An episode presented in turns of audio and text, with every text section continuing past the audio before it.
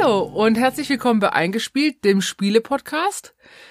Patrick und ich kichern schon vor der Aufnahme, weil wir wieder fünf Sekunden unsere Fresse halten müssen und wie kleine Kinder das nicht hinkriegen. Aber wir haben es auch, ganz professionell hingekriegt. wir haben auch schon tolle Gags gemacht.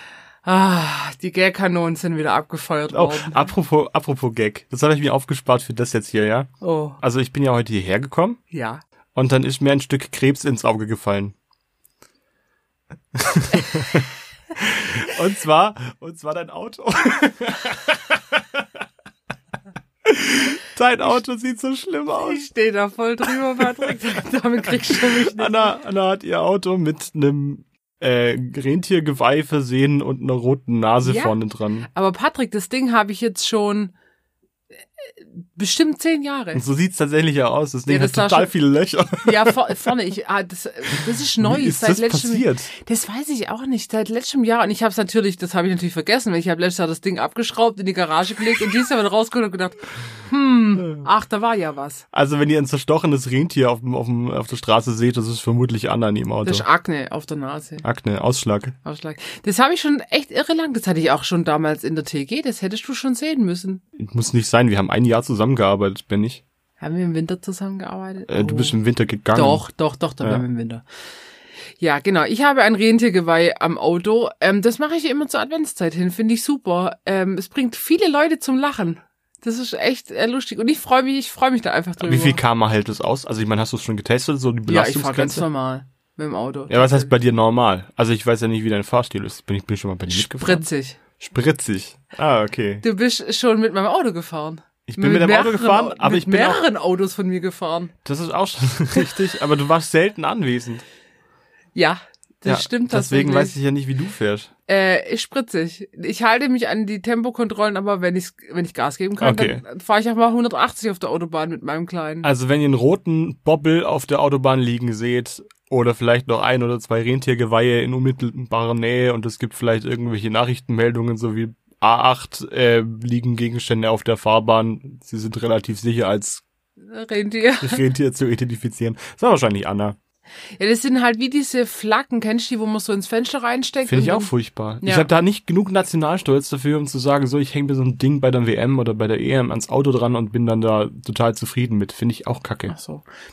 Ach, ich hatte es auch schon. Ich finde es jetzt nicht so schlimm. Aber das Rentier, das habe ich mal geschenkt bekommen und ich freue mich tatsächlich. Und die Nase ist so, die, das Krasse ist, die Nase wird eigentlich nur hinten mit einem Klettverschluss zusammengehalten. Aber das, Und das ist, hält.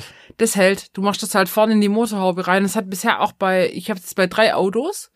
Bei meinem Skoda Fabia, ruhe er in Frieden oder fahre er noch in Afrika. 50-50 würde ich sagen, die Chance. Dann bei meinem E-Golf und jetzt bei dem Renault. Alles drei hat gepasst. Okay. Also universell einsetzbar. Ich habe mir schon überlegt, ob ich ein zweites Rentiergeweih noch, weißt du, dass ich quasi vier habe. Das wäre jetzt anatomisch nicht korrekt, aber? ich meine, Okay, na gut. du siehst, Aber ich meine, kann, man kann das Ding noch mit LEDs versehen, dass sie dann rot aufleuchten oder blau aufleuchten. Ja. In der Nacht. Das wäre tatsächlich ziemlich abgefahren, weil du könntest einige Autofahrer echt verschrecken. Sri Lanka-Style. Auf Sri Lanka fahren alle Autos mit tausenden LEDs wie früher in diesen Videospielen, wo man seine Autos hier mit Unterlicht, Boden, Seite, Rückspiegel, So Need Spinners- for Speed esque. Ja, das geht auf Sri Lanka ab. Und ich glaube auch einfach, dass die Autos ganz oft nur mit LED-Streifen noch zusammengehalten werden. Oh, und je mehr LED, desto besser. Das finde ich ja super. Ich habe ich hab mal, also das coolste, die coolste Autoverzierung, die ich bis jetzt gesehen habe, das war in Kanada. Da war Halloween in, der, in dem Zeitraum und die feiern ja die Hallow, äh, Halloween ab, wie die Amerikaner Halloween Mhm. abfeiern, also exzessiv. Und dann war dann so ein, so ein Arm, der in der Kofferraumklappe eingeklemmt wurde und der hat dann aus dem Kofferraum rausgelugt. Das fand ich toll. Das hat, das war so einfach und so genial. Ja, das stimmt, das stimmt. Also die beste Verzierung hatte neben Arnes Pimp Golf hatte natürlich Carolas Schwiegermutter, die in Schlad wohnt und die Mhm. hat einen tiefer gelegten Caddy, der Flammen auf den Seiten hatte. Ja. Hoffentlich ist sie dir mit Stolz gefahren. Und dann ist, ist die, ist die nette, Da- ich nenne sie jetzt mal nette Dame, weil sie ist ja einfach schon älter, durch Schlad und Co. gefahren mit dem Flammenkett. Ich habe ihn leider nur einmal zu Gesicht bekommen, den gibt's jetzt auch leider nicht mehr. Das ist so ein Hydraulik-Caddy, der dann so anfängt Nein, zu bouncen. Der war einfach tief. Ich glaube, dann sind, da sind sie günstig rangekommen und und das war einfach halt die Pimpkarre vor dem Herrn und das halt Ach, bei jetzt ist sie so ein Bandana noch umgebunden, hat ein Feinripp-Hemd angezogen, ist dann durch die Gegend und so gehäkelte Spinner. Okay. Ja. Sollen wir eigentlich mal zum eigentlichen Thema kommen? Autoverzierungen. Naja, wir wollen, wir wollen heute eine weitere Folge aufnehmen einer beliebten Rubrik. Wir haben auch, glaube ich, bei der ersten Rubrik schon relativ viel Zuspruch bekommen. Ich finde es toll, dass wir schon von beliebten Rubriken bei uns sprechen. Naja, es können. ist eine, die wir schon einmal gemacht haben und heute machen wir das zweite Mal, nämlich Liebe und Hass. Ah, das, schwierig, das könnte auch so ein Titel von einer Telenovela sein. Das war, glaube ich, mal auch einer. Deswegen hat, also sagen wir das ja. Vielleicht müssen wir den Folgentitel noch ein bisschen abändern. Bis jetzt waren wir immer sehr kreativ bei unseren Folgentiteln und haben In auch sehr Liebe viel. und Love. Ich habe äh, Rückmeldung bekommen, dass die, dass die Titelwahl bisher sehr gut war. Ich finde es ja auch, also lasse ich dir freie Hand. Vielen Dank dafür. Freien Stift. Ja. Der freie Stift. Äh, ja, aber Wow. ich finde, wir hatten es ja so davon, okay, vor Weihnachtszeit, es hat noch zweimal Geschenkefolgen, ähm, Weihnachtskalender und ähm, Jetzt haben wir so eine Flaute irgendwie. Jetzt ist so zwischen, wir haben jetzt schon unseren, unseren Service erledigt und die Leute können sich entsprechend die Weihnachtsgeschenke zusammenstellen und äh, an Silvester sind wir noch nicht dran, da ist noch zu weit weg. Jetzt ist so eine Flaute und die müssen wir natürlich irgendwie obwohl wir sagen, unsere Folgenideen entstehen ja schon oft so von wegen, was beschäftigt uns gerade oder was könnte uns beschäftigen? Und es ging jetzt ja schon darum, Weihnachten steht vor der Tür, wir gehen vielleicht Skifahren, wenn es klappt. Okay, welche Spiele nehmen wir mit und spielen? Und da fällt man halt irgendwie immer zurück auf seine Lieblingsspiele oder Spiele, die man überhaupt gar nicht mitnehmen will. Und wenn dann irgendwann die Schwiegermutter vorschlägt, ein bestimmtes Spiel zu spielen, dann könnt ihr die Kiste aufmachen und können sagen, so, und ihr erklärt dir jetzt mal, warum das eine richtig dumme Idee ist. Ja, Und dafür sind wir ja auch da. zum Beispiel Uno. Uno. Patrick, dein Hass von Uno, ganz kurz, um, de, um den ersten Hassfunken zu setzen. Der Hass für Uno, äh, also wurde immer größer bei mir tatsächlich, weil ich so viel Uno dann spielen musste im Geschäft und Uno Flip, das Teufelszeug. Also der Hass bei Uno ist, äh, hat ähnliche Level erreicht wie bei dir. Okay. Ich, ähm, ich habe tatsächlich vor, irgendwann so ein Level zu erreichen. Kennst du Hades aus Herkules, die Zeichentrickserie? Hades ist so ein äh, König, Gott der Unterwelt mit brennenden blauen Haaren. Und wenn er richtig sauer ist, dann werden die rot und viel größer. Und lange Haare habe ich schon. Ich arbeite dran, dass, dass es irgendwann mal so einen ähnlichen Style kriegt. Ja, Ja. ja. Dann werde ich, dann werde ich zum, Das zum fänd- Rage Patrick, Oder zum Rider. zum Ghost Rider. Ja. ja. Also Patrick, jetzt, wir schwenken nochmal um. Ja, wir schwenken nochmal um. Öffne dein Herz und lass die Liebe für eines deiner Lieblingsspiele raus. Heute gibt's noch nochmal eine kleine Referenz zum Richard. Der Richard ist ein sehr guter Arbeitskollege von mir und ein ehemaliger Arbeitskollege von der Anna und äh, hat mir ein Spiel empfohlen, das er selber zu Hause mit seiner Family, glaube ich, gespielt hat und auch sehr exzessiv gespielt hat. Und ich dachte mir so, ja, hm, gucken wir's halt mal an. Hm, hat eine Weile länger gedauert, als ich eigentlich wollte. Aber im Endeffekt habe ich mir dieses Spiel gekauft. Und ich find's ziemlich cool. Der Titel ist Die Crew. Jetzt gut, also vielleicht hätten wir das auch einfach komplett Englisch lassen können, aber da gibt's glaube ich einen Film, der so heißt oder ein Spiel, ein Computerspiel, das so heißt. Ich glaube, The Crew gibt's schon. Aber ist auch nicht so wichtig. Sich ein Need for Speed Teil, wo wir da wär, wieder dabei wären mit Need for Speed The Crew. Ja, also dieses Mischmasch ver verstehe ich auch nicht, dass man nicht The Crew oder die, gut, die Mannschaft denkt man wahrscheinlich was, äh, im deutschen Zusammenhang wieder an was ganz anderes wie an die Fußballmannschaft. Naja, es ist nur ein Titel. Also, und der Titel ist auch das einzige Manko, was ich daran finde, und das ist ja wirklich nur eine richtig, richtig kleine Sache. Das Spiel wurde nämlich zum Kennerspiel des Jahres 2020 ausgezeichnet. Ein kooperatives Kartenspiel mit 50 Missionen für zwei bis fünf Spieler. Es ist ein Stichspiel, bei dem man versucht, die Missionen nach und nach abzuarbeiten. Das heißt, man springt nicht, sondern man fängt bei Mission 1 an, die noch relativ einfach ist, und dann geht man durch, bis man irgendwann bei 50 landet. Das heißt, man kann auch wunderbar zwischendrin cutten und eine neue Runde anfangen, weil das geht in der Regel doch schon relativ lange. Der steigende Schwierigkeitsgrad macht es nachher auch interessant.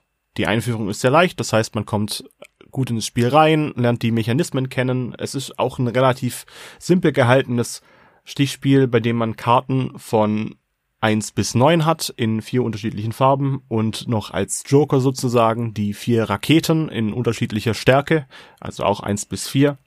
Die werden entsprechend verteilt. Wer die Vierer-Rakete kriegt, äh, ist der Commander für die Runde und darf die Mission entsprechend beginnen. Das heißt, jede Mission wird in einem kleinen Büchlein, das beigeliefert ist, nachgeguckt, okay, da brauche ich die und die und die Voraussetzungen und das müssen wir erreichen. Also als kleines Beispiel, wir haben die 50 Karten in groß und die 50 Karten in ganz klein und die ganz kleinen Karten sind dazu da, die Mission zu verteilen. Die werden am Anfang jeder Runde aufgedeckt und der Commander fängt an, sich eine Mission auszusuchen. Je nachdem, an welchem Schwierigkeitsgrad man momentan ist oder in welcher Mission man gerade ist, muss man verschiedene Missionskarten aufdecken und die werden dann linksrum an den nächsten Spieler weitergegeben. Das heißt, der Commander zieht als erstes, dann der Spieler links vom Commander und so weiter und so weiter, bis alle Missionen aufgeteilt sind. Sag mal ein Beispiel von der Mission. Die Missionen wären zum Beispiel, dass man versucht, die entsprechend abgebildete Karte auf den kleinen Karten im Stich zu kriegen. Das heißt, wenn ich jetzt die grüne 9 bekomme und Anna muss als zweite Spielerin die blaue 3 bekommen, müssen wir versuchen, dass ich in meinem Stich die grüne 9 krieg und Anna die blaue 3. Das gibt noch ein paar Gimmicks dabei. Man kann äh, eine Platzhalterkarte mit auf die Hand nehmen, damit man nicht vergisst, dass man nachher einen Tipp gegeben hat. Und die Tippanweisung finde ich tatsächlich sehr interessant. Das haben die gut gelöst. Man kann am Anfang jeder Runde, sofern das nicht verboten wird, eine Karte rauslegen und mit einem kleinen Chip markieren, ist das die höchste Karte, ist es die niedrigste Karte oder ist es die einzige Karte dieser Farbe, die ich auf der Hand habe. Und ohne dieses Werkzeug wäre man in vielen Aufträgen wirklich sehr aufgeschmissen. Ja, mit mit schallenden Trompeten gescheitert, aber das war in dem Fall, also bis jetzt haben wir wie viele Missionen gespielt? Elf oder so? Ja, also ich finde es interessant, das ist wieder so ein bisschen so Codenames, äh, so Suggestivspielsache. Was denken, was denken sich die anderen dabei, das hinzulegen? Bei so, manchmal bei so komplexeren Aufträgen auch. Genau. Aber also das macht's ja gerade so spannend, das finde ich toll. Die Leute, die Stichspiele gut finden, die haben ja meistens auch schon ein gewisses Gespür dafür, was für Karten sind denn im Umlauf und man tatsächlich verteilt man ja alle Karten, bis die letzte verbraucht ist und man weiß, okay, jede dieser Karten, die es in diesem Spiel gibt, ist auch im aktuellen Spiel vorhanden. Man ja. kann also entsprechend von seinen Handkarten und den Tipps der anderen Leute drauf schließen, was denn jeder so ungefähr auf der Hand haben könnte. Und dann muss man versuchen, die entsprechenden Stiche zu machen. Jetzt kommt noch der zweite Trick dabei. Man darf nicht miteinander reden. Das heißt, die Tipps, die man am Anfang gibt, sind die einzigen Tipps, die man geben darf. Das darf man, glaube ich, in keinem Kartenspiel und es wird immer hart ignoriert. Ja, aber das ist ja ein kooperatives Kartenspiel. Das ja. geht ja nicht darum, dass man versucht, jetzt hier möglichst viele Stiche zu machen, sondern man muss versuchen, nicht bloß seinen eigenen Stich zu kriegen, sondern auch den der anderen möglich zu machen. Und ich glaube, da liegt nachher der große Unterschied, ob man drüber redet oder nicht. Wenn man nicht drüber redet, hat man einen höheren Schwierigkeitsgrad dabei, finde ich. Und das tut dem Spiel auch recht gut. Ja. Wobei man muss jetzt sagen, also wir haben jetzt zwar nicht gar nicht miteinander geredet, sondern wir haben immer wieder so ein bisschen Emotionen gezeigt, wenn dann halt mal jemand die falsche ah. Karte gelegt hat. Ja, man kennt's halt, ja, man will sich da ein bisschen fertig machen gegenseitig und man stürzt sich natürlich auch wieder auf jedes, ah, auf das Piranha-Becken, ne? Äh, das Piranha-Becken. Das Piranha-Becken. Aber der Spieleinstieg ist super schnell. Das Spiel kostet tatsächlich nur 13 Euro, was ich echt günstig finde. Gut, man muss auch sagen, das ist eine ganz kleine Box und es sind Karten und die paar Chips drin. Richtig, genau. Und viel mehr ist auch nicht. Die Missionen sind sehr abwechslungsreich mhm. und sehr unterschiedlich. Das heißt, es gibt tatsächlich auch mal Spiele oder Missionen, wo man versuchen muss, mit einer Eins, was ja die niedrigste Karte im ganzen Spiel ist, einen Stich zu machen. Und das geht. Man kann das tatsächlich schaffen, wenn man ein bisschen zusammenarbeitet und alle einen ähnlichen Plan verfolgen. Das Spielalter ist angelegt an etwa zehn Jahre. Also könnte ich mir vorstellen, dass es bei Älteren besser funktioniert.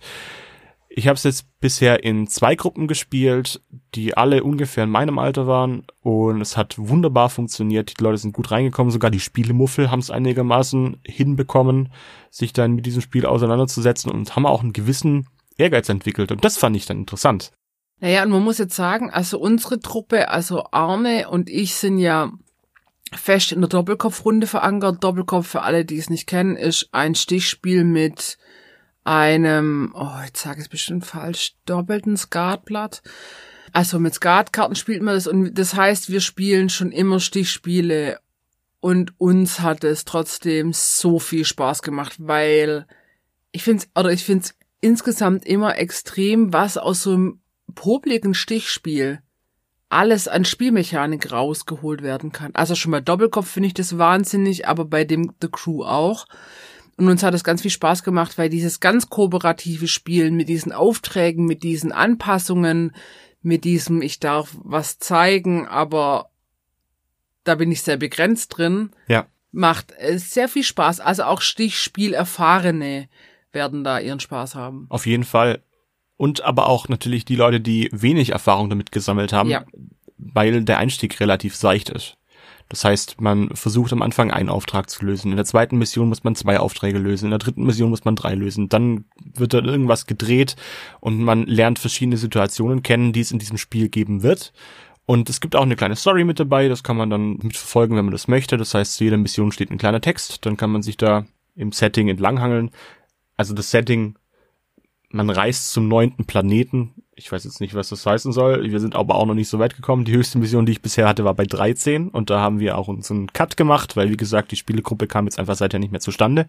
Und ich würde es aber schon gern mit der gleichen Gruppe weiterspielen.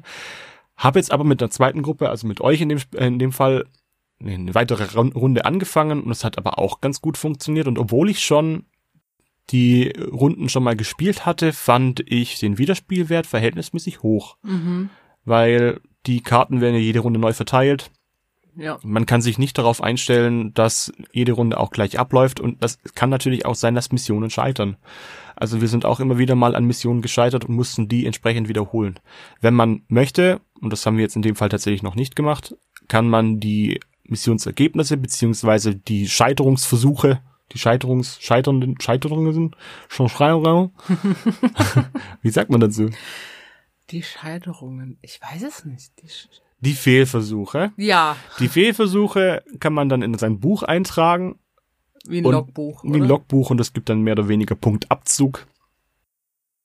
Also ich fand, ich fand, wo du dieses Spiel hergebracht hast, habe ich irgendwie so, war ich auf dieser Galaxy Trucker Schiene und habe gedacht, okay, wie passt jetzt so ein, du hast ja nichts drüber erzählt, nur dass es ein tolles Spiel ist. Und ich dachte, aha, was kommt jetzt aus der Schachtel raus, was so toll ist?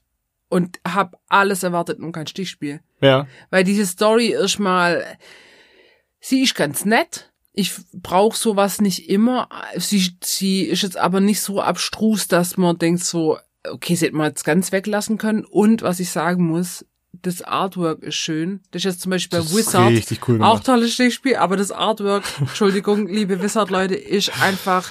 Das hässlichste, was ich je in der Hand hatte. Ja, also das Artwork subjektiv, ist sehr schön. Man hat versucht, irgendwelche popkulturellen Situationen oder auch alte Gemälde auf diesen Karten abzubilden, allerdings Ja. halt nicht mit den Originalfiguren, sondern mit Astronauten, was ich sehr lustig finde. Und Ja. das kann man, kann man sich sehr, sehr gut angucken. Obwohl Ähm, man, also guckst du jetzt mal ganz ehrlich, man guckt sich ja beim Spielen die Karten nicht, also nicht das Artwork an, weil man ist ja so. Wobei doch, da, bei dem, bei dem tatsächlich schon, weil irgendwann hat irgendjemand, ja, irgendwann hat jemand gesagt, wo guck dir mal die Karte an, das sieht total cool aus. Und dann, ja, du hast völlig recht. Und dann sind, ist man darauf aufmerksam geworden, wie toll eigentlich die Kartendesigns sind. Okay, da, da, da, dazu kam ich noch nicht, weil ich da war damit beschäftigt, dieses Spiel zu spielen und die Mission zu gewinnen. Aber äh, das ist einfach ein, ein toller Bonus, finde ich. Was wir relativ schnell festgestellt haben, dass die Reihenfolge, in der man spielt, oft sehr entscheidend ist. Also wenn jemand dabei ist, der keine Ahnung davon hat, der kann, es kann tatsächlich sein, dass er dieses Spiel oder sie dieses Spiel sehr stark behindert. Aber man kann sich auch aus verhältnismäßig aussichtslosen Situationen wieder mit den Raketen, die als Joker gelten, als Zauberer bei Wizard, kann man sich aus den schwierigen Situationen auch wieder rauslavieren, wenn alles alles mal scheitern sollte. Es kann sein, dass es hilft, es kann aber auch sein, dass trotz Raketen keine Rettung in Sicht ist. Und ich finde es gut, dass man schadet. Also wir sind ja auch geschadet bei einer Mission, weil das packt einen ja beim Ehrgeiz. Genau. Und, man marschiert da nicht einfach nur durch. Das wäre äh, auch zu blöd. genau, und, und dieses Level an Ehrgeiz, das man entwickelt, das Mhm. fand ich verhältnismäßig gut für so ein einfaches Spiel. Obwohl bei uns, also jetzt bei uns in der Spielerunde mit Steffen Kein Problem mit Ehrgeiz. Kein Problem mit Ehrgeiz. Wir Aber haben wir, sind- ich finde, wir sind, wir Ehrgeiz sind für alle. In einem gesunden Maß ehrgeizig. Wir Aber- sind nicht so Tableflip ehrgeizig, aber wir wollen schon jedes Spiel wir, wir spielen, gut um zu gewinnen, ja. Ja. und auch mit Herausforderungen. Mhm. Und gerade Arne hat bei unseren letzten kooperativen Spielen, ähm, ich sag mal nicht nur schlechte Worte verloren, aber schon auch. Ich will mit euch nicht zusammenarbeiten, ich will euch besiegen. Und bei dem jetzt aber, glaube ich, nicht so sehr. Da Nee. ging's eigentlich mit seinen. Da war er auch ziemlich skeptisch, Also, also, aber Nochmal Arne, ich bin sehr dankbar für jede Kritik, die du äußerst. Wirklich. Kein Aber. Schaut euch die Crew an, ein Spiel von Cosmos. Wie gesagt, 13 Euro. Es gibt, glaube ich, auch sogar schon einen zweiten Teil, der in der Tiefsee spielt. Funktioniert vermutlich sehr ähnlich. Gehen wir davon aus, dass die Missionen ein bisschen angepasst wurden. Ähm, Spieldauer 20 Minuten pro Runde Minimum. Ich würde sagen, bleibt ein bisschen dran. Also wir haben bei der ersten Partie haben wir fast vier Stunden gespielt. Und es wurde nicht langweilig, sondern es wurde tatsächlich dieser, dieser blanke Ehrgeiz auf den Tisch gepackt und gesagt, so, und ich will das jetzt schaffen. Und das fand ich schön. das finde ich bei der Spieldauer ganz cool, weil du kannst auch, wenn du jetzt mal ganz knapp Zeit hast, kannst du auch sagen, du spielst mal nur 20 bis 30 Minuten und nach oben ist aber offen. Finde ich angenehm. Spielspaßpunkte würde ich sagen, wir haben hier tatsächlich acht von zehn. Wir vergeben Spielspaßpunkte? Ich vergebe heute Spielspaßpunkte. Oh. Acht, acht von zehn Spielspaßpunkte. Ja, das würde ich, finde ich, kann ich mitgehen. Ja. Finde ich, kann ich mitgehen. und Preis-Leistung würde ich sogar sagen neun von zehn, weil es ist echt günstig für 13 Euro. Und gut gemacht. Trotzdem gut gut, gemacht. gemacht. Und man kann es halt auch echt oft wieder spielen, wenn man da Bock drauf hat. Mhm. Genau. Mhm. Das war mein, mein Lieblingsspiel seit kurzem. Die Crew. Wie gesagt, Name, hm, aber der Rest ist cool. Ich habe jetzt mal ganz kurz kurzer Exkurs. Ich habe ich hab mal geguckt wegen dieser Spiel des Jahres Kategorie, weil mein Spiel ist nämlich Kennerspiel des Jahres, das ich Ja. gleich vorstelle. Kennerspiel des Jahres, meins von 2018 und deins äh, fällt ja auch unter diese äh, Auszeichnungsliste. Deswegen wollte ich jetzt einfach mal gucken, weil es gibt ja Spiel des Jahres, Kinderspiel des Jahres, Kritikerspiel des Jahres. Und Kennerspiel des Jahres. So. Also überall ist da äh, ist Spielfigürchen drauf und das habe ich jetzt einfach mal ganz kurz gegoogelt. Nein, nein, nein, du hast im Voraus schon recherchiert. Ah ja. Geht weiter. Sage ich und gucke auf mein Handy. Ähm, das ist tatsächlich seit 1979. Also gut, d- gar nicht so überraschend, weil ich weiß, dass wir so Sachen wie Sagaland oder äh, Scotland Yard fällt mir jetzt ein. Das sind ja ganz alte Spiele aus den 80ern, die das Ja. ja auch schon drauf haben. Also, und es ist einfach ein Verein, der quasi das auszeichnet. Um Oscar für Brettspiele finde ich, glaube ganz gut als, als Betitelung für das Ganze. Also, Referenz zu deinem Kind. Wir sollten eigentlich diesen Preis selber verleihen. Brettspiele für Oscar oder Oscar für Brettspiele? Der Oscar der Kategorie, Hast du meinen Status im Februar angeguckt? ja, natürlich. Aber es könnte noch eine Statue werden. Ja, ich finde, vielleicht machen wir das noch. Also, also ich habe gerade nochmal, oh, heute gibt's viele Exkurse, im, äh, im Februar, als ja die eigentliche Oscar-Verleihung gewesen wäre, habe ich tatsächlich einfach mein Kind genommen und damit die Oscars verliehen. Und zwar gab's Oscar für das beste Spielzeug, Oscar für die beste Schlafgelegenheit. Cool. Also genau, es gibt, gibt verschiedene Kategorien von Spiel des Jahres und tatsächlich seit 2001 gibt es das Kinderspiel. Also das finde ich krass, erst seit 2001, weil ich meine, Es gab vorher, vorher gab es noch keine Kinder. Das kann ich schon verstehen. naja, also ich sag nur Tempo kleine Schnecke, das gab's auch schon bei uns, aber und Memory. Memory gibt's doch auch schon seit tausend Jahren. Vielleicht wurden einfach Kinder vernachlässigt. Aber Ja. es wäre einfach mal auch spannend, warum das so spät eingeführt wurde. Vielleicht machen wir da mal irgendwann einen extra Und seit Exkurs dazu. 2011 gibt's Kennerspiel des Jahres. Okay. Also, ja. Also, ähm, ich finde tatsächlich, ähm, das, es hat ja Vorteile, weil man einfach gut ausgezeichnete Spiele schnell erkennt, aber natürlich hat es auch Nachteile, weil das, ich hoffe, das wird ziemlich unabhängig bewertet, aber ich glaube, kleinere Verlage äh, oder oder Leute, die nicht oder Spiele, die nicht berücksichtigt werden, die finden das natürlich dann irgendwie nicht so gut. Aber das ist jetzt ja nicht unsere Sache, das zu beurteilen. Nee. Nee, Patrick. Möchtest du, möchtest du dein Lieblingsspiel Ja, warte, ich Runde muss kurz rascheln. Mein Lieblingsspiel ist seit kurzem wieder die Quacksalber von Quedlinburg. Reißender Titel. Reißend. Finde ich Ähm, mega. Ich finde, für jede Stadt-Land-Fluss-Partie, wo ein Spiel gefragt ist mit Q. Ah, Gibt's- scheiße, kann ich auch Quicksand nehmen. Oder gibt's viele mit Q? Ähm, Quiz. Irgendwas mit Quiz, Q. Quiz, Quizzes. Wobbly Bread. Ich glaube, Patrick hat gerade wieder einen Schlaganfall. aber aber gibt's Quecklenburg eigentlich wirklich? Also gibt's diesen diesen Ort? Weil das Ähm. wäre ja das wäre mal cool recherchiert, wenn du sagen würdest, ja, das gibt's in Rheinland-Pfalz gibt's den Ort Quecklenburg. ähm, jetzt Recherchepause bitte einfügen. ja. Stadt in Sachsen-Anhalt. Nicht dein Ernst? Quedlinburg ist eine Stadt an der Bode, nördlich des Harzes im Landkreis Harz. Äh? 922 urkundlich zum ersten Mal erwähnt und 994 mit dem Stadtrecht versehen. Nice. Aha. Bevölkerung 21.000. Wann wurde das gegründet, hast du gesagt? 922 urkundlich das erste Mal erwähnt. Wow, das ist ja arschalt. Und das UNESCO Welterbe. Die Altstadt. Okay, ich freue mich, dass es tatsächlich stimmt. Also, äh, jetzt wäre nur, jetzt wäre tatsächlich noch spannend, ob's davon, ob das auch was mit dem Quacksalbern zu tun hat, aber das, hm, muss ich vielleicht nachrecherchieren. Was, was lustig war, kurze Anekdote, äh, Spiele, die, noch eine. sag dir, du Heute Patrick, ist übel. Ui, heute, heute haben wir's raus. Wir waren tatsächlich am Wochenende in Regensburg. Ja. Mädelsausflug. Und dann waren wir im Schloss von Turn und Taxis. Ja. Und es gibt ja ein Brettspiel, Ton und Taxis. Turn und Taxis, Ja. wo man auch das Postnetzwerk aufbauen muss. Also Spiele, die mit Realität verknüpft sind. Wäre mal vielleicht eine eigene Kategorie. Ja, Spiel, ich glaube auch Spiel des Jahres tatsächlich von Turn und Taxis. Hm, Ja, also den Titel kenne ich auf jeden Fall. Zumindest noch nicht. ein, äh, zumindest hat's ein Spiel, die, die Spielfigur vorne drauf. Ich weiß nicht, ob's Kennerspiel oder ist auch schon relativ alt, tatsächlich, Turn und Taxis. Äh, Genau. Exkurs Nummer 893 abgeschlossen hiermit.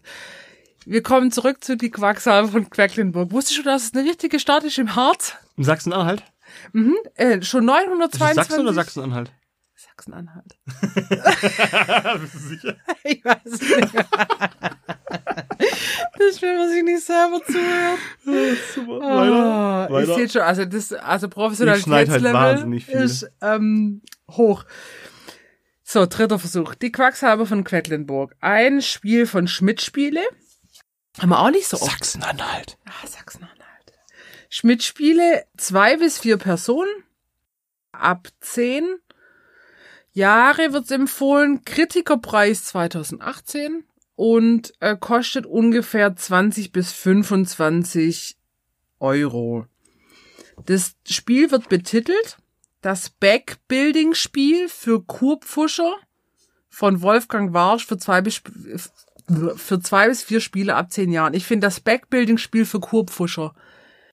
Backbuilding ist eigentlich ein richtig gutes Wortspiel. Ja, weil tatsächlich ist es, ähm, habe ich mir aufgeschrieben, ein leichtes Deckbuilding-Spiel, aber du brauchst ja keinen Kartenstapel für dich, sondern du baust dir ja deinen Stoffbeutel mit deinen Zutaten zusammen. Den Zutatenbeutel. Den Zutatenbeutel. Also es geht darum, ihr seid quasi Brauer, Trankbrauer, Druiden, also Quacksalber und müsst Tränke brauen.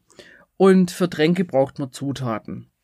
So. Und äh, jeder kriegt als Spielmaterial einen großen Kessel vor sich. Es ist alles total schön gestaltet und ähm, zu dem Kessel kriegt ihr einen Stoffbeutel und in diesen Stoffbeutel wandern euer, eure Zutaten. Und um eure Tränke zu brauen, legt ihr Zutaten in euren Kessel. So weit, so gut. Jetzt gibt's da nicht nur schicke Zutaten, wie irgendwelche Viecher, die man reinlegen kann, Pilze. Es ist alles schön farbig, alles schön erklärt. Nein, es gibt auch Knallerbsen. Und diese Knallerbsen bringen euren Kessel zum Explodieren, was natürlich schlecht ist. Jetzt haben die alle Ziffern von ein, eins, zwei oder vier. Drei gibt's nicht in dem Spiel. Und man zieht dann die Zutaten aus seinem Beutel. Das machen alle gleichzeitig. Das heißt, keiner hat große Wartezeiten. Es wird auch nicht Runden gleichzeitig gemacht, sondern alle ziehen einfach so lange, bis sie ihr Ja, da gibt's Feld belegt haben. genau, da gibt's auch kein Zeitlimit, sondern, sondern man zieht raus und äh, man füllt seinen Kessel damit. Und die Zutaten haben mh, verschiedene Funktionen und Eigenschaften und eben diese Knallerbsen, die deinen Kessel zum Explodieren bringen. Und du darfst nie höher wie sieben, also die Zahl sieben insgesamt an Knallerbsen in deinem Kessel liegen haben. Und das ist gar nicht mal so viel, weil du, ich glaube, dein anfänglicher Zahlenwert an Kichererbsen liegt schon bei vier, sieben, bei elf. Also der ursprüngliche ähm, Knallerbsenwert im, in deinem Beutel liegt schon bei, bei elf. Also bist vier drüber. Das heißt, du musst abwägen, wie viel Zutut, Zutaten du Zutaten. noch, Zutaten, Zutaten du noch blind aus deinem Beutel legst, bevor dein Kessel explodiert. Weil wenn dein Kessel explodiert, ist quasi die Runde für dich ein bisschen vorbei. Ein bisschen. Ne, du kriegst immerhin noch Siegpunkte oder Geld. Also es ist nicht ganz vorbei, aber es ist natürlich ein Rückschritt. Das war's schon, also das ist jetzt das ganz vereinfachte Grundprinzip, weil es gibt natürlich noch, es gibt Ereigniskarten im Spiel, ähm, die für alle gelten oder für Einzelne, die dann noch so ein bisschen einen Twist reinbringen und du spielst eine bestimmte Rundenanzahl und zwar spielst du neun Runden und dann ist das Spiel vorbei. Und Mhm. eine Runde besteht immer aus, du legst Zutaten in deinen Kessel, dann, wenn alle fertig sind mit Legen, wird geguckt, wer ist am weitesten in dem Kessel vorangekommen. Der hat quasi die Runde gewonnen. Der darf dann als Rundensieger einen Würfel würfeln. Der gibt Boni. Dann wird geguckt, gibt's weitere Boni durch gewisse Zutaten, also Siegpunkte. Und dann hast du in dem Kessel, äh, hast du immer Zahlen, weil du musst ja wissen, wie weit jeder vor, vorne ist. Und die Zahlen geben auch an, wie viel imaginäres Geld, weil du kriegst jetzt keine Scheine oder Goldmünzen, dir zur Verfügung steht in der Runde, um weitere Zutaten zu kaufen. Dann wandern alle Zutaten in den Kessel und es geht die nächste Runde los. Da gibt's noch ein paar Gimmicks dazu, die erkläre ich jetzt nicht. Die sind aber so easy erklärt und es ist alles immer schön auf dem Spielplan auch erklärt und es ist bildlich dargestellt, was passiert, welche Schritte befolgt werden müssen und du musst halt so viele Siegpunkte wie möglich insgesamt erreichen, um dieses Spiel nach neun Runden zu gewinnen. Habe ich das Eigentlich, vergessen? ja, ich glaube, das ist nachher, wenn man es spielt, noch deutlich komplexer, weil es gibt ja nicht bloß die einzelnen Ja. Effekte der Zutaten, sondern die haben teilweise auch mehrere Effekte, Ja. je nachdem auch wie oft die im Beutel oder im Kessel vertreten sind. Und ich finde, das macht nachher den, den Reiz aus, da eine gute Kombination hinzukriegen. Das ist halt wie bei jedem Deckbuilding oder Backbuilding-Spiel. Ich weiß nicht, ob es noch so viele andere Backbuilding-Spiele gibt. Du musst halt entscheiden, okay, du hast und die ähm, Geldressourcen zur Verfügung. Welche Ressourcen will ich mir jetzt in meinen Beutel legen? Die können dann haben verschiedene Eigenschaften. So, wo lege ich ein bisschen meinen Schwerpunkt hin? Und dann ist aber bei dem Spiel natürlich der Zufallsfaktor, weil du greifst ja blind in deinen Zutatenbeutel rein, erheblich. Und was ich sehr, sehr toll finde, ist, wie du anderen dabei zugucken kannst, ob sie jetzt noch was riskieren. Also wenn du jetzt zum Beispiel schon fertig bist und du guckst, der andere hat jetzt zum Beispiel schon sechs Knallerbsen draußen liegen, okay, traut er sich noch, Zutaten aus seinem Beutel zu ziehen und das Risiko einzugehen, dass sein Kessel explodiert. Genau, also das ist so, ich glaube, es können auch gut Anfänger spielen, die jetzt mit Deckbuilding gar nichts zu tun haben, aber erfahrene Spieler werden da genauso ihren Spaß dran haben. Das glaube ich auch. Ich muss auch sagen, ich bin, bin ja großer Fan von Deckbuilding Ja. in Anführungsstrichen. Ich bin ein Riesenfan von Dominion. Ja, Da machen wir auch mal irgendwann eine Sonderfolge dazu, weil Mhm. das wird deutlich umfangreicher als dann müssen wir es vielleicht nochmal spielen. Mhm, Gerne. Wegen mir immer. Aber man hat für dieses Spiel nicht unendlich viele Erweiterungen wie bei Dominion, sondern es gibt, glaube ich, eine Erweiterung oder zwei Erweiterungen. Mehr sind es, glaube ich, auch gar nicht. Also es gibt, man muss sagen, in dem Spiel, du kannst, du hast ja diesen Kessel vor dir liegen, das ist ja dein Spielbrett und den kannst du rumdrehen und dann kannst du das Spiel nochmal anders spielen. Das ist ganz cool. Und dann gibt's noch die Kräuterhexen mit äh, neuen Zutaten und du hast einen Spieler mehr. Ja, und ich finde auf diese, ja, aus dieser Ausführung, beziehungsweise die, die Grund, das Grundspiel plus Erweiterung begrenzt, kriegt man relativ viel Spielinhalt geliefert. Und jeder startet ja mit den gleichen Voraussetzungen, das finde ich, das macht es nachher dann interessant und man versucht ja dann durch möglichst schlaue Einkäufe den Zufall zu überwinden. Man versucht ja besser zu sein als das, was der Zufall einem hinwirft. Und das macht es nachher interessant.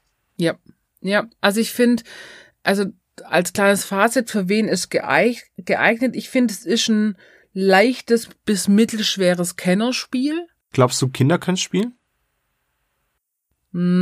Mm, nee, ich würde eher sagen Jugendalter. Ich glaube, die hätten mehr davon. Ich meine, die Aufmachung ist sehr kinderfreundlich, muss man dazu sagen. Bei Dominion wird ja schon relativ viel abgeschnetzelt und so, aber bei äh, Quacksalber von Quecklenburg, das ist so schön kindlich illustriert. Also was ich toll finde, egal ob, also egal ob jetzt Kenner oder äh, Anfängerspieler oder Kind, dir wird ja auf deinem Spielplan und auf dem allgemeinen Spielplan wird ja genau erklärt in Bildern, wie das Spiel zu spielen ist. Das heißt, wenn du auch das erste Mal das spielst, kannst du immer gucken, ah, das ist der nächste Schritt oder wenn es das passiert, hat es das, die Folgen. Das macht's unglaublich anwenderfreundlich.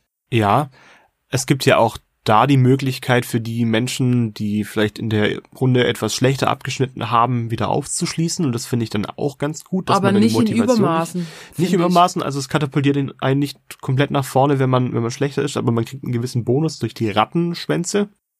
Ja, ja, tatsächlich. Ja, und das gibt's bei Dominion zum Beispiel nicht. Wenn du da blöd Karten ziehst, dann kann es halt sein, dass diese Runde nichts mehr für dich wird. Ja, das ist, vor allem kriegst du das ja nur pro Runde. Das heißt, wenn du eine gute Runde ablieferst und nicht mehr letzter bist, dann kriegst du die Aufholboni auch quasi nicht. Ja.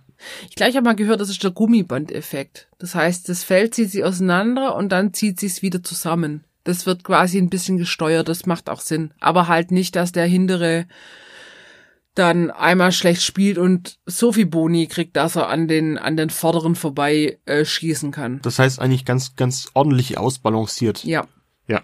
Also genau, nochmal, das kostet ungefähr 25 Euro.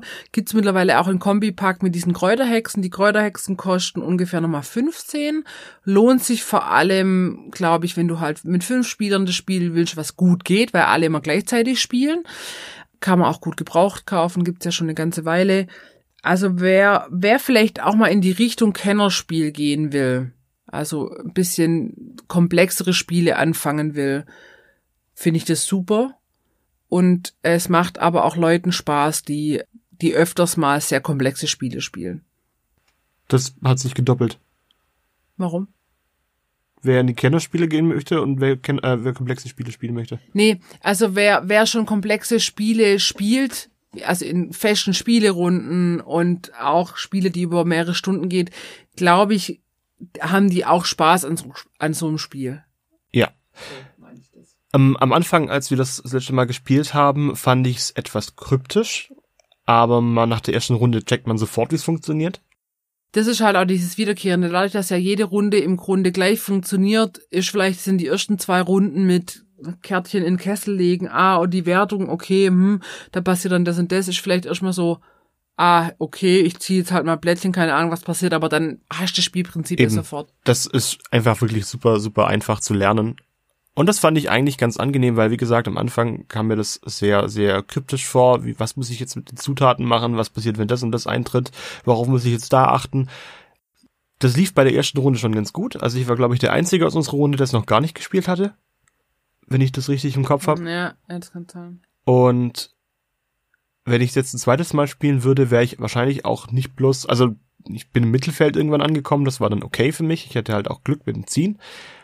Aber man, man schließt relativ schnell auf zu denen, die das schon kennen und spielen und wissen, wie es funktioniert, worauf man achten muss. Naja, weil du, du kannst ja schon eine Taktik zurechtlegen in dem Spiel, aber wenn du die Sachen aus deinem Beutel nicht rausziehst, dann ist die Taktik von Arsch. Genau. Und du kannst diese Eigenschaften der, der Rohstoffe, der Zutaten, können sich ja durch die, also man hat so Rezeptbücher, die vorgeben, was die Zutaten können. Und die sind auch variabel. Und manchmal. die kann man ja. quasi vorne, hinten drehen mit Schwierigkeiten. Das heißt, man hat sehr langen Wiederspielwert. Ja. Das ist ich auch. toll. Also ich kann es voll empfehlen. Mir macht's unglaublich viel Spaß. Sehr cooles Spiel. Lässt sich auch, wie gesagt, mit fünf Leuten ganz gut auch an Weihnachten und Co. spielen, falls es irgendjemand möchte. Fertig. Das jetzt war. öffne die Hassschatulle. Gut, jetzt Zeit für den Hass. Ich habe euch ein Spiel mitgebracht, was mich frustriert auf ganz vielen Ebenen. Ich behaupte nicht, dass ich der intelligenteste Mensch bin der Welt, abgesehen davon, dass die Satzstellung schon scheiße war. Aber ich bin nicht so saudumm, dass ich nicht einfache Spiele verstehen könnte. Dieses Spiel beweist mir das Gegenteil. Ich bin offensichtlich der dümmste Mensch der Welt. Es geht nämlich um Trivial Pursuit. Es gibt, es gibt eine, Ich kann nur laut ausatmen. es gibt, es gibt, also ich möchte nicht nur schlechte Sachen über Trivial Pursuit verlieren, aber kurz mal als Randinfo, Trivial Pursuit wurde ähm, 1979 in Montreal, also Montreal, Kanada, erfunden von insgesamt, glaube ich, drei Kanadiern und wer hätte es gedacht, das sind alles ehemalige Eishockeyspieler, was ich mega lustig finde. Ja, wahrscheinlich, das wäre jetzt mal ein Fun Fact zu wissen, wie viel Prozent der Bevölkerung von Kanada ehemalige Eishockeyspieler sind. Also fand ich, das fand ich in der Stelle richtig cool. Aber es ist so, dass die mit diesem Spiel äh, lange Jahre eigentlich gar keinen Gewinn gemacht haben und sogar eher miese gemacht haben, bis sie dann irgendwann mal ihr Spiel verkauft haben und das dann größer aufgezogen wurde und so weiter und so fort und dann haben sie Kohle mitgemacht. Unter anderem wurde Trivial Pursuit mittlerweile in 19 Sprachen, in 33 Ländern und über 90 Millionen Mal verkauft. Stand 2012, das heißt, ich gehe mal davon aus, es wurde doch deutlich häufiger verkauft. Ja, einmal mehr bestimmt, weil Toni dem letzten ein Trivial Pursuit gekauft hat. Es gibt auch nicht nur beschissene Trivial Pursuit, das möchte ich dazu sagen, aber es gibt eine, eine Reihe von, von beschissenen, wo ich mich echt einfach richtig dumm fühle, weil ich keine einzige Frage mit Sicherheit beantworten könnte. Also, ja, es ist, es ist so, dass Trivial Pursuit 1992 von Hasbro aufgekauft wurde. Hasbro hat das Ding dann groß gemacht und hat es dann entsprechend verkauft. Es gibt insgesamt 78 verschiedene Versionen. das ist wie bei Monopoly und Risiko. Man hat so ein Grundspiel und dann wird halt Das wird ausgeschlachtet, wo man dass es kracht. Also ich bin relativ fundierter Harry Potter Fan mit relativ fundiertem Harry Potter Wissen. Da kann ich noch einigermaßen glänzen. Es gibt einige Versionen, die sich sehr auf ja, Sport beziehen. Da habe ich absolut gar keine Ahnung davon. Politik ist schon schwierig, Kunst ist mega scheiße, kriege ich alles nicht hin. Geschichte, hm, mal gucken.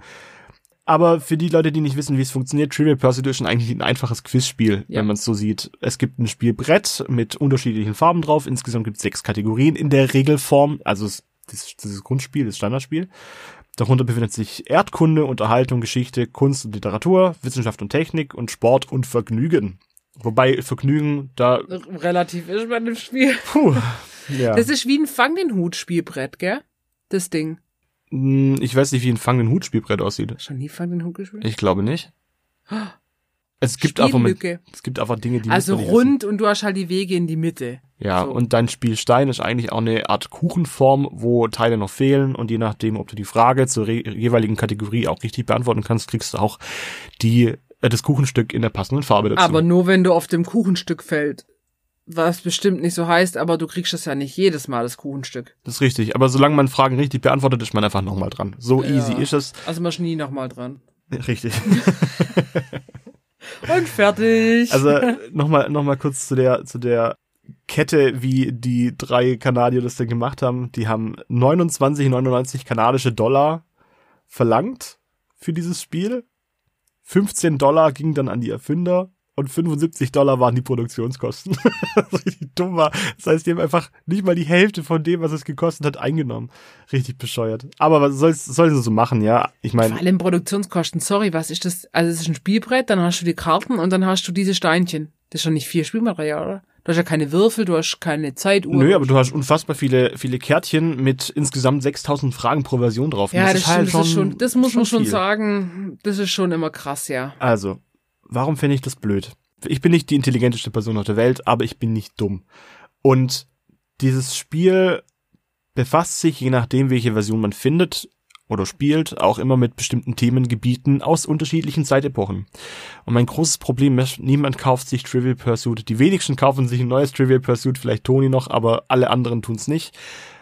Und das heißt, man hat Fragen drin, die sind von 1900 Schlag mich tot und ich kann die nicht beantworten. Und dann auch noch aus irgendwelchen Nischengebieten, wo man das. Nein.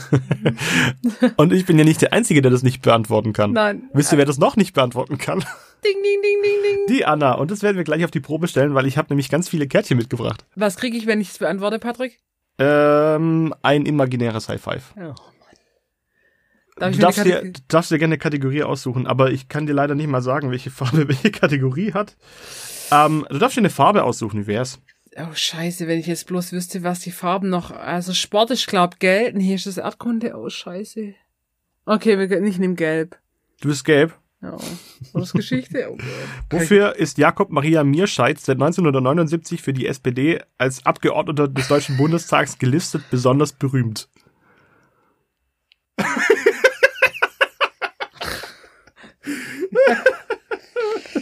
Er sitzt im Rollstuhl. Na, fast. Es gibt ihn nämlich gar nicht. Was? Zwei Abgeordnete erfanden ihn 1979 zu Ehren des verstorbenen Carlo Schmidt. Oh, gibt's eine Sportfrage? Komm, gib mir eine Sportfrage. Da habe ich vielleicht irgendeine Chance. Äh, ja, welcher Fußballer, Weltfußballer des Jahres 2009, trägt den Spitznamen La Pulga, spanisch der Floh? Das könnte man wissen. Lionel Messi. Ist richtig. Ha! Das ist doch nicht schlecht. Okay, wir machen noch mal eine. Ja, Sp- Sport und Unterhaltung, das sind meine Kerngebiete. Musik, aber Musik gibt's ja nicht. Auch noch mal Sport? Ja. Okay. Seit wann, so. seit wann sind weibliche Teilnehmer bei Olympischen Spielen der Neuzeit dabei? Oh, die waren früh dabei. Es gab nämlich Eiskunstläuferinnen, die schon früh bei den Nazi-Spielen waren auch schon welche dabei. Okay, also hätte ich tatsächlich null Anhaltspunkte dazu. Weiß Guck, ich einfach guck, nicht. aber das, Ja, aber das, so, schlecht. das kann ich sagen, okay, vor 1936 gab's, also 36 gab's auf jeden Fall schon weibliche, was sage ich, es gab ja noch keine Winterspiele damals. Ich sag 1928. Seit 19. Also tatsächlich 1900. Guck, aber das, du hast so ungefähr, du hast so ein bisschen ein Wissen und es bringt dir einfach null weiter. Ja, das ist richtig, genau. Und deswegen ist das Spielerlebnis auch so super frustrierend. Ich, Ja, vor allem muss man ja warten, bis alle anderen dran waren. Das heißt, du quischst da nicht runter, sondern es kann Jahrtausende dauern, bis du dran bist. Und dann verkackst du eine Frage, weil du nur auf so ein blödes Feld kommst. richtig. Deswegen finde ich die Version, die Marc-Uwe Kling in seinen Känguru-Büchern drin hat, ich weiß nicht, wer das kennt, aber da geht's bloß darum, wer hat die richtige An- Antwort oder die witzigste Antwort. Und dann, und dann, wenn man wenn jemand drüber lachen muss, kann man nochmal äh, würf, würfeln? Würfeln tut man da, würfeln tut man da. Da würfelt man? Ja, da würfelt man. Man ja, würfelt da. stimmt. Ja. also ich, ich habe auch echt mittlerweile gar keinen Bock mehr, dieses Spiel aus dem Schrank rauszuholen. Die Version, die ich jetzt dabei habe, das ist die Version, die meine Freundin mit in die Beziehung gebracht hat. Von wann, von wann ist die? Da habe ich versucht rauszufinden, ich habe es nicht rausgefunden, nicht das steht nirgends drauf. Aber gut, 2009, dann ist nicht eine ganz alte. Das kann nicht ganz alt sein, aber die Karten waren halt noch original verpackt. das heißt, sie wurden nicht mal gespielt, weil einfach auch keiner Bock drauf hat. Hey, wer sagt denn, ja, komm, lass uns mal eine Runde Trivial Pursuit spielen, da habe ich richtig Lust drauf. Es Außer Toni vielleicht, meinetwegen, Na, geschenkt. Toni hat das Herr der Ringe Trivial Pursuit Ah, das ist auch, geschossen. auch geschenkt. Meinetwegen, das darf der ja gar nicht gern spielen. Ich glaube, da kann man auch richtig abräumen. Und bei Harry Potter meinetwegen auch. Wie gesagt, da läuft's für mich nicht allzu schlecht. Jeder hat so seine Themengebiete, die richtig gut Aber laufen. du musst halt dann noch Leute finden, die das äh, ähnlich gut kennen. Naja, am Anfang, als dieses Spiel erfunden wurde, in Anführungsstrichen, hatten die drei Jungs dieses Spiel ausschließlich mit Sportkategorien ausgestattet Geil. gehabt. Und es waren nur Eishockeyfragen. nur Sportfragen. ja, klar.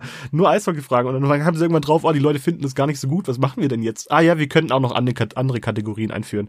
Und ich finde, 6000 Fragen pro Spiel sind schon relativ viel. Man kann sich das halt auch nicht alles merken.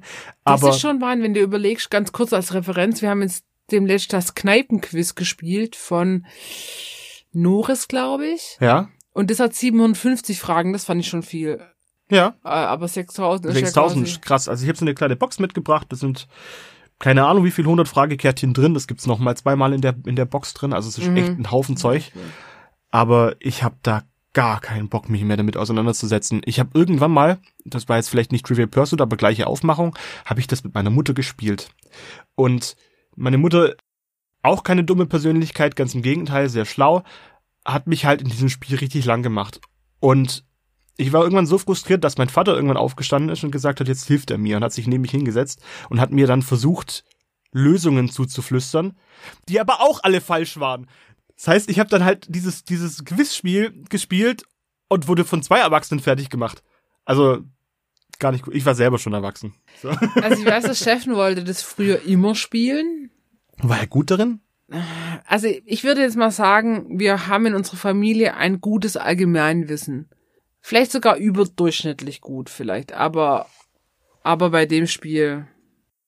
Bringt nix. So, jetzt darfst du mir noch eine Frage stellen. Ja, Komm. welche Farbe willst du denn? Ach, äh, ich nehme grün. Wessen Lebensgeschichte wird in dem Film Gorillas im Nebel erzählt? King Kong. Diane Fossys Geschichte.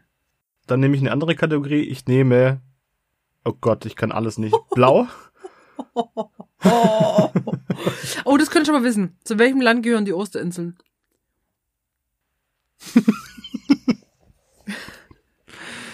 warte, warte, warte. Ich, also Osterinseln. Hawaii?